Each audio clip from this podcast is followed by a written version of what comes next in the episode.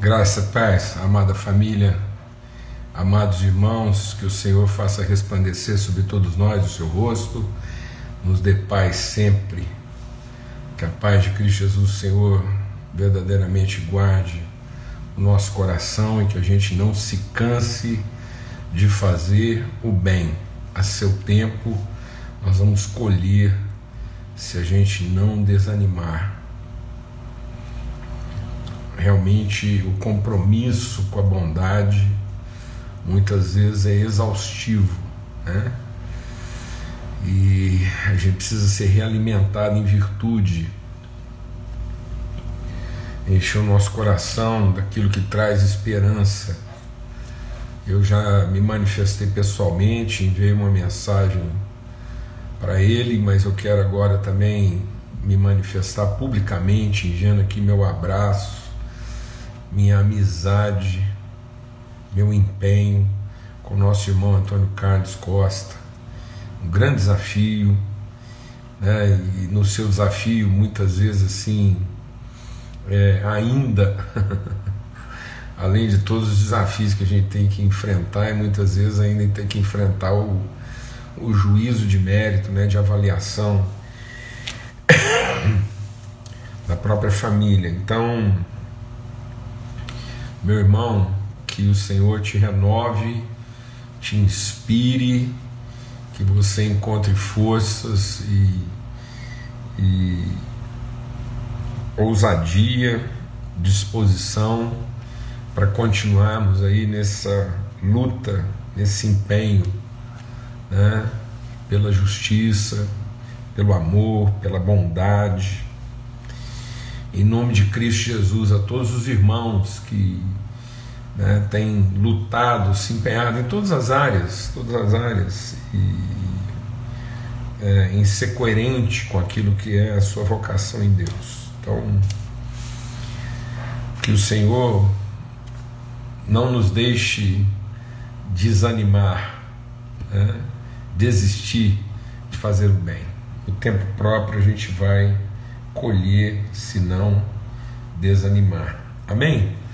Em nome de Jesus. Vamos ter uma palavra de oração e já estamos com o nosso horário um pouquinho avançado, mas dentro do horário ainda. E a gente está aqui meditando no Evangelho de João, no capítulo 11, sobre esse, esse episódio aí, né, da morte e ressurreição de Lázaro, tá bom? Então a gente quer orar e buscar de Deus mesmo graça, virtude, discernimento, e ainda dá tempo de você convidar mais irmãos, pessoas aí, amigos, família, para estar conosco aqui nesse tempo de meditação, de reflexão. Tá bom? Pai, muito obrigado, obrigado pelo teu amor, obrigado pela esperança que é sempre renovada no nosso coração e para que a gente não retroceda, para que a gente não recue, em nome de Cristo Jesus, o Senhor. Ainda não temos chegado até o sangue, resistindo contra o pecado. Então, que nós possamos mesmo olhar firmemente para o Autor e Consumador da nossa fé, que tendo amado, amou até o fim e não retrocedeu em amar, em, em comunicar e entregar espontaneamente graça e virtude. Que sejamos todos sustentados em amor, iluminados pelo Teu Espírito Santo. No nome de Cristo Jesus, o Senhor. Amém. Amém. Graças a Deus. Aleluia. Então, amados, a gente está compartilhando aqui. Para quem está chegando aí hoje, né? É, a gente está meditando aqui sobre né, esse, esse aspecto, não esse aspecto, o caráter, né, porque isso não é um aspecto, é um caráter, é o caráter pedagógico das Escrituras, né, da graça. A graça nos salva educando, ensinando, transmitindo conhecimento. Então a palavra de Deus não é para melhorar, vamos deixar o Espírito de Deus ministrar o nosso coração aqui.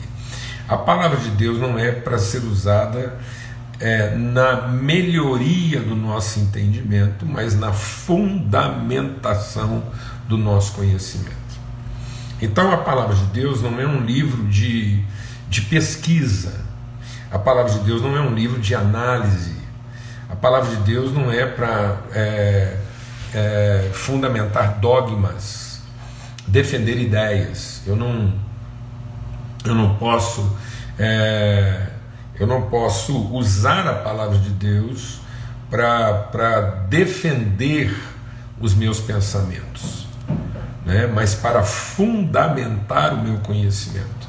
Então eu vou mergulhar nessa palavra com o coração livre e, e, amparado por uma relação. Então, a palavra de Deus, vamos deixar o Espírito de Deus ministrar o nosso coração aqui. A palavra de Deus não é de particular interpretação. Então, a palavra de Deus não é para é, é, é,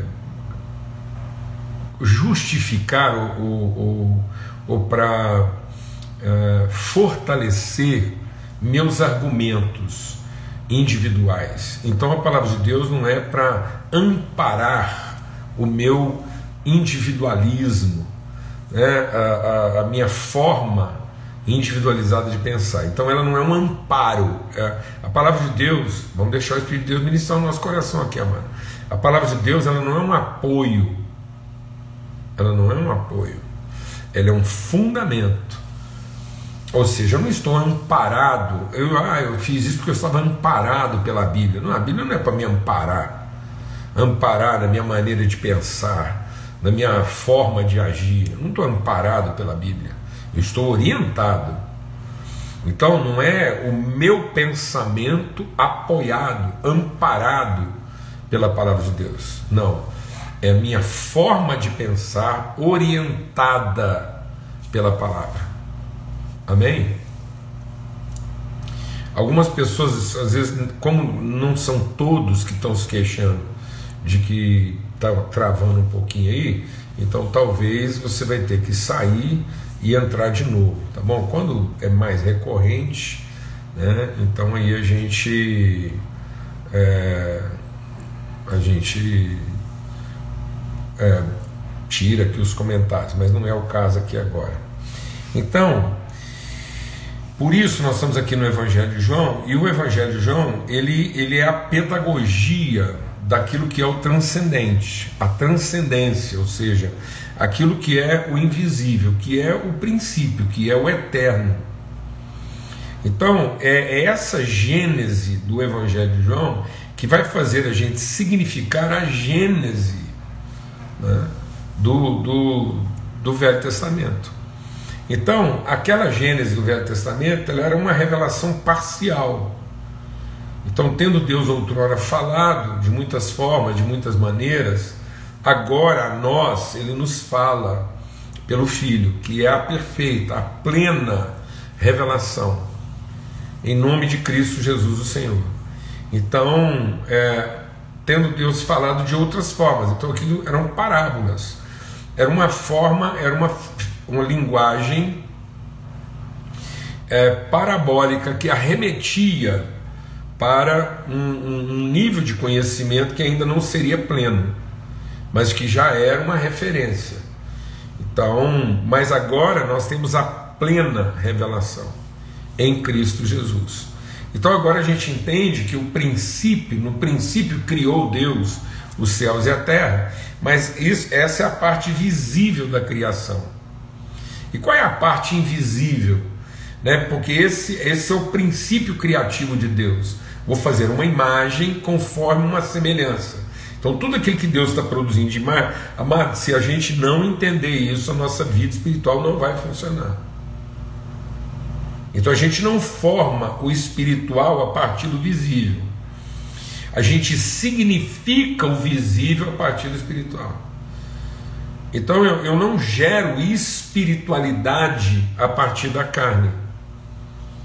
Eu encarno a minha espiritualidade. Então a espiritualidade ela é formada a partir do conhecimento da relação. Então a espiritualidade ela não vem como exercício laboral. o exercício laboral ele equipa a minha espiritualidade. Então, a pesquisa, o, a, a, o estudo, no sentido de estudo, né, ele vai equipar, ele vai melhorar o meu testemunho, mas ele não vai fundamentar a minha relação. A minha relação com Deus tem que se estabelecer num princípio relacional afetivo. Por isso que o Pedro diz que se a nossa fé ela não evoluir, Paulo diz, nós temos que desenvolver nossa salvação. A nossa salvação é de glória em glória, de fé em fé. Então eu fui alcançado por um determinado nível de fé. Jesus é o autor, mas agora ele é o consumador. Então é numa relação bem ligada, né? Bem fundamentada, onde os afetos e os aspectos subjetivos são trabalhados, que nós vamos crescer a estatura de pessoa perfeita. Caso contrário, eu vou ter uma visão míope de Deus. Eu tô, vou ter de Deus só a visão visível do visível. E Deus não quer que eu tenha visão visível do visível, porque as coisas visíveis se desfazem. Deus quer que eu tenha o conhecimento do invisível do invisível. Então, eu vou lá ter uma relação íntima com aquilo que de Deus não se vê. Por isso que a fé é a certeza, a, com, a firme convicção das coisas que não se veem. E aí, a, a, a, é, é, essa, tanto é que quantas pessoas nesse momento de pandemia estão abaladas pela distância. Uma distância que não significa separação. Às vezes, no sentido espiritual, a distância pode significar proximidade. Amém? O rio, presta atenção, vou compartilhar aqui porque tem tudo a ver com o que a gente estava lendo aqui. O rio que sai do trono de Deus, ele é mais profundo na maior distância. Ou seja, eu me torno mais próximo de quem Deus é a uma distância maior. Porque eu sou forçado a conhecer as coisas não aparentes de Deus. Não aparentes de Deus. Então é aprofundar essas convicções. Eu vou explicar isso melhor. Às vezes você está se relacionando com as pessoas por aquilo que você vê, por aquilo que você percebe, por aquilo que você entende, e não por aquilo que você conhece delas. Um bom exemplo disso, eu já citei aqui, foi quando eu abracei o Paulo Neto, recém-nascido, nosso primeiro filho. Quando eu abracei o Paulo Neto, nosso primeiro filho, é, eu não sabia nada dele. E até hoje continuo não sabendo. Mas eu o conhecia. Eu, eu conhecia quem ele é, apesar de não saber como ele seria. Nunca soube como ele seria, mas nunca duvidei de quem ele é. Então o seu quem sempre foi uma certeza. Apesar de eu saber até hoje muito pouco a respeito do seu como e dos seus quês. Então, por isso que aquele que não nascer de novo do Espírito, quem não nasce do Espírito não entra no reino, não vê. Não vê. Então, você não vai ver o reino de Deus se você não for guiado pelo Espírito, se a gente não entender aqueles aspectos não óbvios não aparentes. E é isso que o texto está dizendo. Por isso, nós estamos tratando aqui de uma pedagogia, de conhecimento, e não de uma metodologia de experiência. Então, tudo, deixa Deus ministrar o nosso coração. Por isso que é, é, todo milagre operado por Jesus, antes de ser um milagre da circunstância, é um sinal da condição. Então Jesus não está ressuscitando Lázaro para a gente achar que todo crente morto vai ressuscitar corporeamente. Mas é para a gente entender que todo cristão não morre.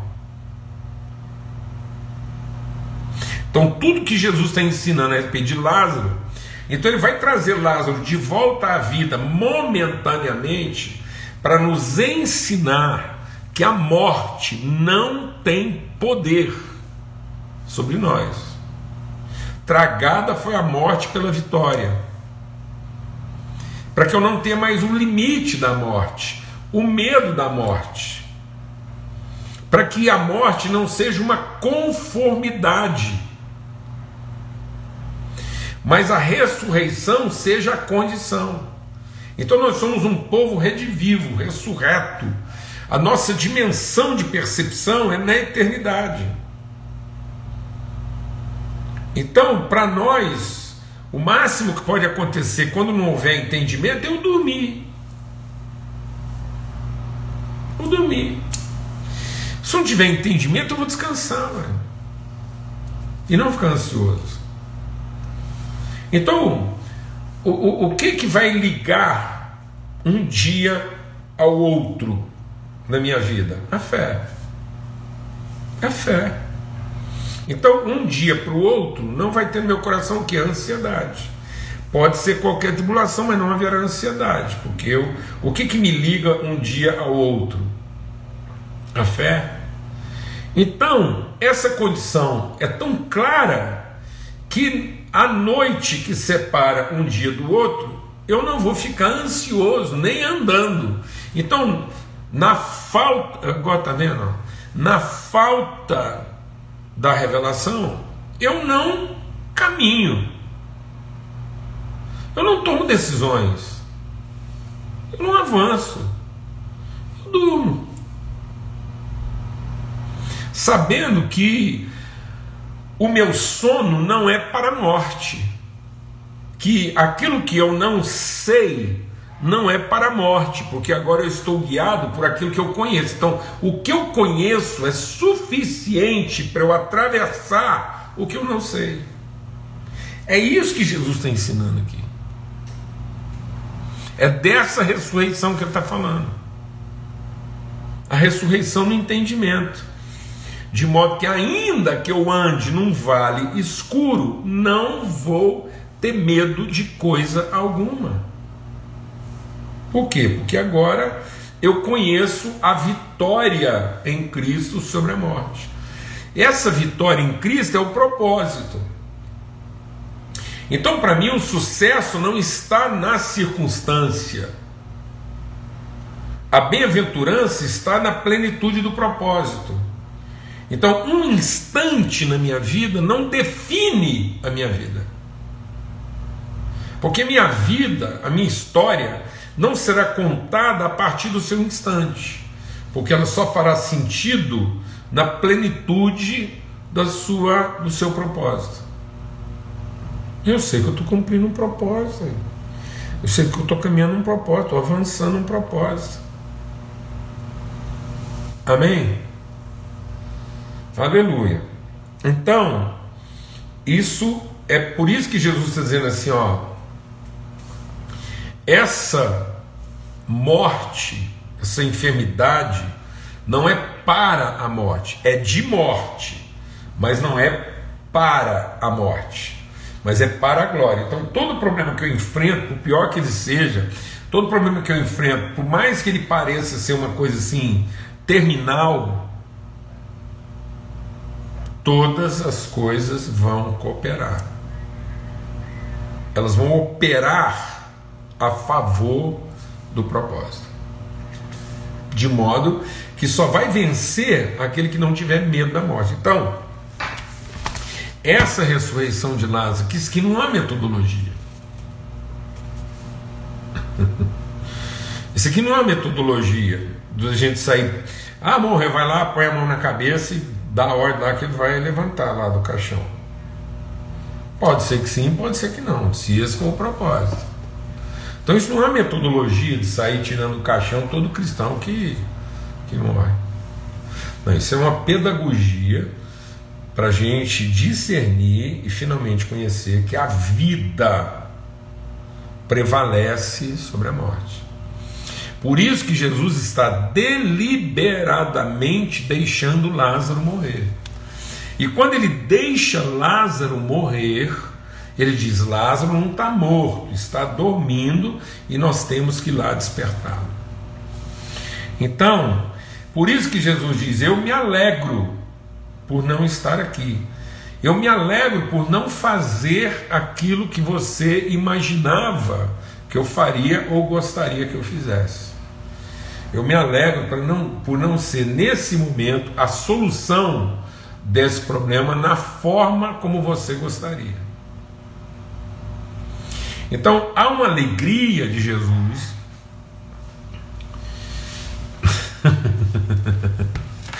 Ai, falar uma coisa aqui, os irmãos seguram a onda aqui. Há uma alegria de Jesus em saber que o nosso problema vai piorar. Até que ele chegue ao exato ponto, a hora marcada por Deus, para que a glória de Deus se revele. Deus não vai interferir em algum problema na nossa vida é, até que ele se torne grave o suficiente para a glória de Deus se revelar através de nós. E não é para que para que Deus seja louvado, mas é para que ele seja conhecido. Inclusive de mim. e principalmente de mim. Ele está dizendo que é, é para nós. Ele está dizendo para Marta para Maria: Ó oh, Marta, é por vocês. Então, às vezes a gente pensa que Jesus quer uma publicidade, que o milagre é para Jesus fazer publicidade, arrebanhar milhões de pessoas. A gente fica aí fazendo de milagre uma forma publicitária. Não, Jesus operava milagres que acabava que afetava todo mundo, levantava a multidão, mas o propósito do milagre não era a publicidade da multidão, porque se fosse só para arrastar multidões e ele ser louvado como Deus, ele teria feito outro tipo de milagre, ele teria descido em glória, em fogo ardente, e arrastando o capeta e os diabos tudo por uma corrente, fazendo todos os reis da terra lá, o Herodes, o, o Pons Pilatos, o imperador romano, aquela guarda, todo mundo vinha de joelho arrastado, assim, igual uma, uma minhoca, fazer aquele povo tudo assim cair debaixo de poder, como Elias desceu o fogo do céu. Então Jesus teria operado o milagre de Elias, que não resultou em transformação. É isso, irmãos. O milagre de Elias de descer fogo do céu não resultou em transformação. O que resultou em efetiva transformação, apesar de todo aquele impacto espetacular de descer fogo do céu, foram as relações.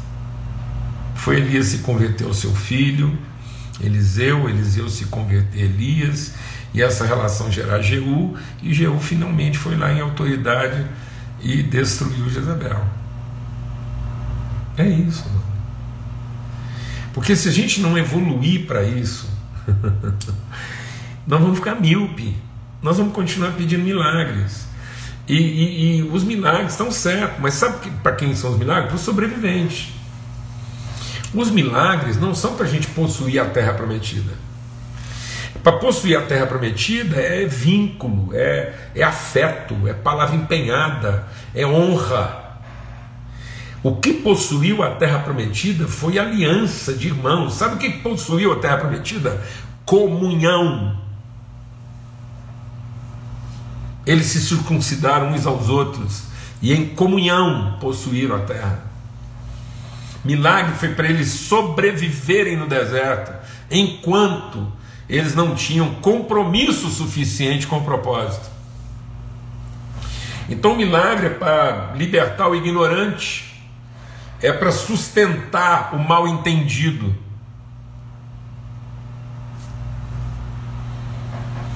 Então, quando eu sou ignorante, Deus opera um milagre. Quando eu estou mal entendido, Ele opera um milagre. Mas Ele quer mesmo é trazer revelação. E que essa revelação nos dê tanta convicção e tanta ousadia que a gente não tenha medo de se entregar uma relação com o irmão, com a família, mesmo sabendo que isso pode tirar a nossa vida. Porque agora não há mais medo da morte. Jesus assumiu o risco da Marta e da Maria nunca mais conversar com eles, com ele. Jesus assumiu uma estratégia de brincadeira, mano. Ele assumiu uma estratégia de altíssimo risco, porque quando ele chegou lá, ele não encontrou admiração, ele encontrou desapontamento. Ele colocou a relação em risco. Então havia uma alegria no coração dele, porque ele sabia que aquilo ia produzir conhecimento, mas ao mesmo tempo ele era solidário aos sentimentos e emoções daquelas mulheres, porque ele chorou, ele chorou, chorou com o povo. Então não é uma coisa fria, não é um sarcasmo. é que bom que vocês estão sofrendo aí, porque daqui a pouco vocês vão tudo ajoelhar e me louvar. Não é nada disso, não, mas. Deus não está atrás de louvores. Deus está em busca de intimidade.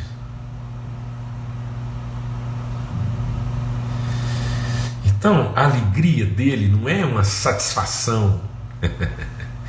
Esse povo ainda vai ver que eu sou Deus. Não é uma satisfação sarcástica, é, cruel, despótica de um governante que quer ver todo mundo ajoelhado aos seus pés. Se fosse isso, eu não tinha vindo como menino, ele não tinha vindo para morrer na cruz, mas tinha vindo para descer todo o fogo que ainda estava lá no céu e que o Elias não tinha descido. Não. Ele veio para iluminar os olhos do nosso entendimento. E para nos levar a esse conhecimento, o que, que um compromisso de comunhão pode fazer no sentido de trazer à vida e trazer vida onde as pessoas acreditam que já está encerrado, que não tem mais jeito. Então, essa ressurreição de Lázaro aqui não é o advento da metodologia de ficar operando, ressuscitando, tirando dinheiro do caixão para fazer o milagre do poder de Jesus. Porque tem. Não é isso, mas é para a gente viver a vida sem a patologia, sem a neurose, a esquisitice, a esquizofrenia da morte, do medo nos oprimindo. Por isso que eles solidaram essa realidade, a gente quer chegar lá, para a gente poder falar mais sobre isso amanhã. Ele diz então, ele primeiro fala para Marta, ele diz assim: Marta, quem crê em mim nunca morrerá.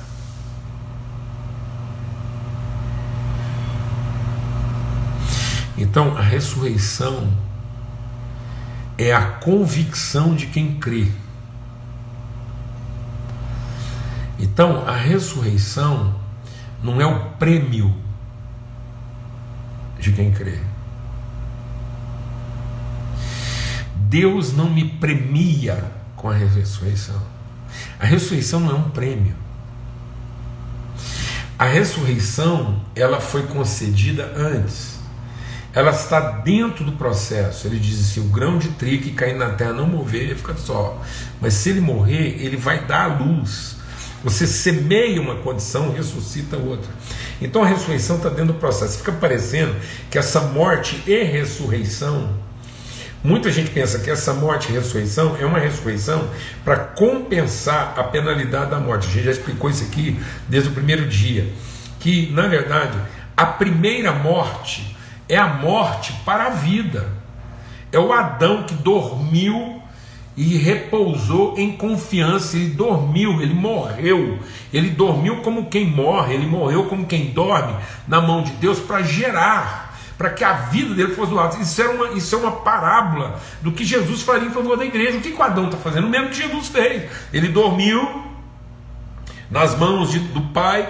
Quando ele acordou, estava lá a mulher dele. Então, a, as pessoas que eu amo, elas vão nascer de uma oferta de morte. E não porque a ressurreição vai premiar isso, vai me compensar por isso, não. É porque eu já entreguei a minha vida, seguro da ressurreição. Por isso que Jesus é o Cordeiro de Deus morto antes da fundação.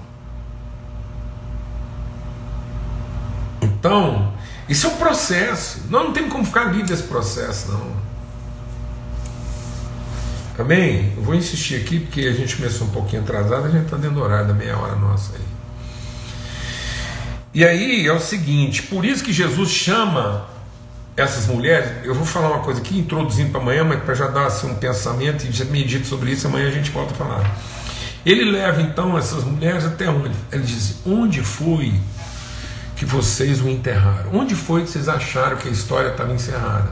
Porque a gente fica nessa história, a gente é tão focado na questão do poder, da complacência e da, da, da, negação, né? Então não é uma oferta, é uma negação, é culpa, não podemos tocar nesse assunto, é só lamentar. Aí a gente não tem essa tristeza do processo, a gente tem o lamento do prejuízo. Então a gente lamenta e indigna, fala, não, e fica com aquelas poesias, ah, o irmão morreu, mas se Deus quiser, nós vamos encontrar ele na eternidade. Não é isso que o texto de Lázaro está dizendo. Não é para a gente esperar e tal. É para gente, é o que Paulo diz. Nós não podemos ser ignorantes a respeito daqueles que agora dormem no Senhor. Então a história deles tem que ser significada na nossa vida hoje, agora, testemunho vivo. Por isso que o escritor de Hebreus traz quem? Traz aqueles que morreram. Uns morreram lá com êxito, outros morreram em sofrimento, uns morreram conquistando, outros morreram sendo é, prejudicados, uns morreram ganhando, outros morreram perdendo, mas todos eles vivos são as testemunhas à nossa volta. Então isso tem que ter na nossa vida caráter de vida, de consciência ressurreta, eterna, e não de morte. Então, sinceramente, eu creio que Deus quer nos levar a todos a, a, eu creio que Jesus quer ir conosco pelo seu Espírito, o Espírito de Cristo quer ir conosco algumas sepulturas da nossa vida, para que elas sejam abertas. Coisas que foram sublimadas, que a gente não pode olhar para elas porque elas representam tristeza, que a gente não quer que Deus mexe, coisas que a gente colocou uma pedra em cima não, não mexe não, né? mexe isso aí não, isso aí eu já, já pus uma pedra em cima e aquilo está fermentado. Aí você não sabe porque são coisas mal resolvidas. E aí, na, na, na, na, de não querer ofender a nossa relação com Deus, toda vez que Deus toca nesse assunto, fala, escute aí. A gente fala, ah, não, Deus, assim, naquela época, se o senhor tivesse me ouvido, isso não, tava, não tinha acontecido. Mas agora, é melhor a gente não tocar nesse assunto, não. Já pus uma pedra em cima, estou nem lembrando. A verdade é que se o senhor tivesse aqui, se o senhor tivesse me ouvido na época, agora não adianta tocar nesse assunto, já venceu, passou da hora. E Jesus fala: Não, mas me leva lá. O que aconteceu? Fala, não, já está fedendo, não mexe não, não mexe, então já está fedendo. Isso aí não dá para mexer, não, que está fedendo. Não, mas vai ressuscitar, não. Eu sei que vai ressuscitar, mas depois, lá na frente, tá vendo? E aí isso está num lugar de morte, não de vida. Você pensa a coragem do Espírito Santo de na genealogia de Jesus, em Mateus, em Mateus, para trazer a genealogia de Jesus em Mateus e falar que ele é rei de Israel, tocar no assunto Urias na vida de Davi. Pensa uma coisa que os parentes de Davi, tudo queria colocar uma pedra em cima, falando, não, pelo amor de Deus. For contar a vida de Jesus aí, falar que ele é filho de Davi, pelo amor de Deus, põe uma pedra em cima desse negócio do Urias aí, e fala da mulher lá, mas pelo amor de Deus, não toca nesse assunto, não, que isso aí vai ter um maior constrangimento. Então a gente tem essas coisas. Às vezes um filho que morreu, na nossa cabeça prematuro, um aborto, uma, uma viuvez. E a gente não quer tocar nesse assunto. Então a gente é crente, e como crente, a gente tem que sublimar, falar, não, isso lá na frente, quando Jesus vier. Mas não. Jesus diz, vamos lá. E você tira a pedra. E esse aqui que é pior, amado. A gente tira a pedra, Jesus chama para fora. Eu creio que Jesus quer chamar para fora algumas coisas da nossa vida. E por que, que ele quer chamar para fora? Porque a morte foi vencida.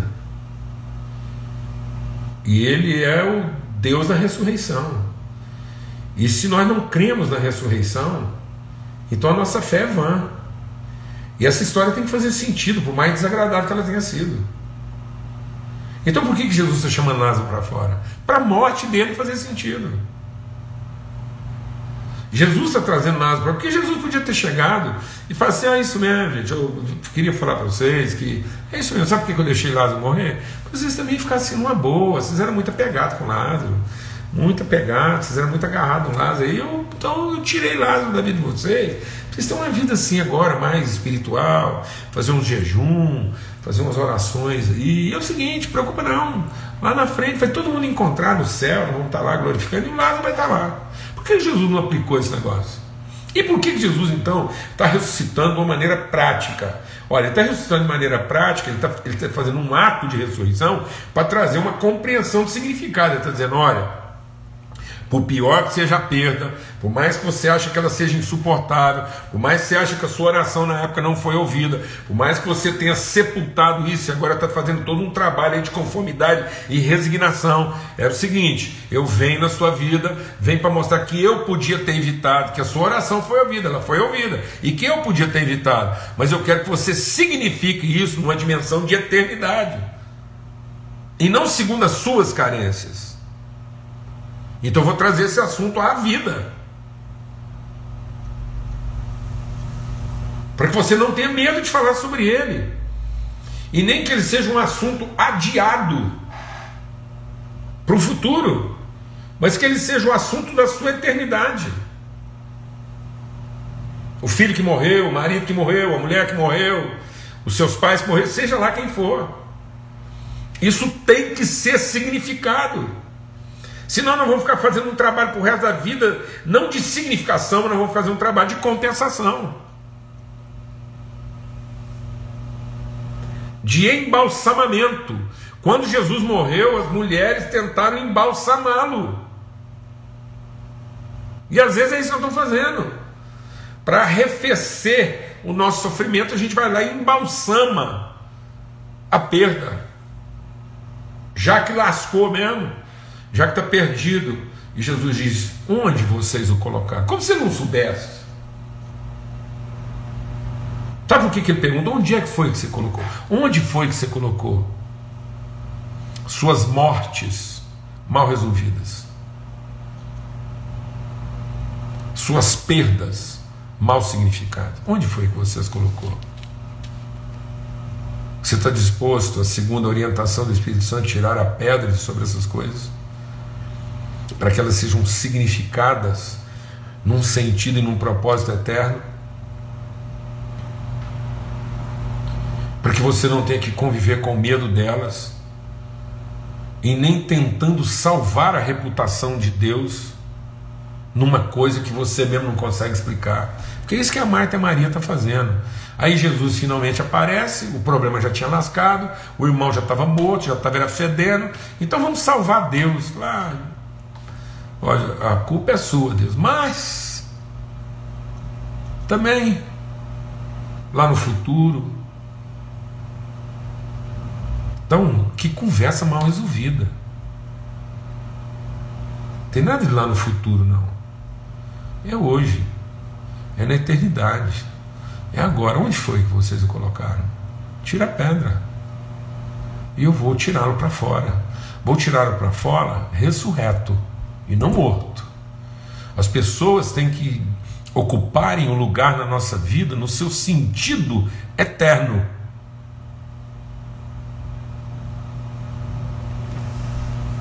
E não na sua morte. Amém, irmãos? A gente vai falar mais sobre isso amanhã. Se Deus quiser. Mas vai meditando sobre isso. Porque Jesus está conosco. E Ele está conosco, movido de uma alegria, porque o problema finalmente foi até onde tinha que ir, e Ele está alegre, apesar de não estar satisfeito, mas Ele está solidário. Ele está movido de compaixão. Ele compartilha a nossa dor. Ele sofre essa dor. Ele sabe o que significa separação. Ele não, ele não venceu a morte sem passar por ela.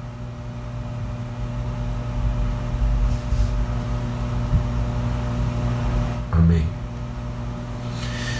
E ele não passou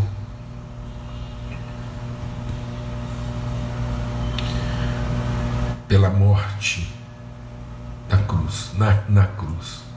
Na cruz, ele revelou que veio para morrer. Mas ele é o cordeiro morto antes. Então Jesus morreu. Ele morreu lá na eternidade e ressuscitou. Por isso ele chora com a gente. Porque ele perdeu algumas coisas. Ele nunca mais vai ter de volta. Mas ele não perdeu como quem perde. Ele, ele perdeu como quem oferta, como quem entrega. Ele entregou isso em razão de um propósito maior. Ele tendo conhecimento de Deus, ele não teve isso como direito, mas ele sacrificou o conhecimento que ele tinha e se esvaziou disso em favor de nós. Então isso é muito bem resolvido com ele. E ele quer que seja bem resolvido conosco. Amém o amor de Deus, o Pai, a graça bendita do seu Filho, a comunhão do Espírito Santo de Deus seja com todos hoje e sempre, em todo lugar, paz de Cristo guardando nossas mentes, nossos corações. Vamos meditando sobre isso. Até amanhã, se Deus quiser, às 18 horas, seguimos aqui no Evangelho de João, capítulo 11, tá bom? Forte abraço.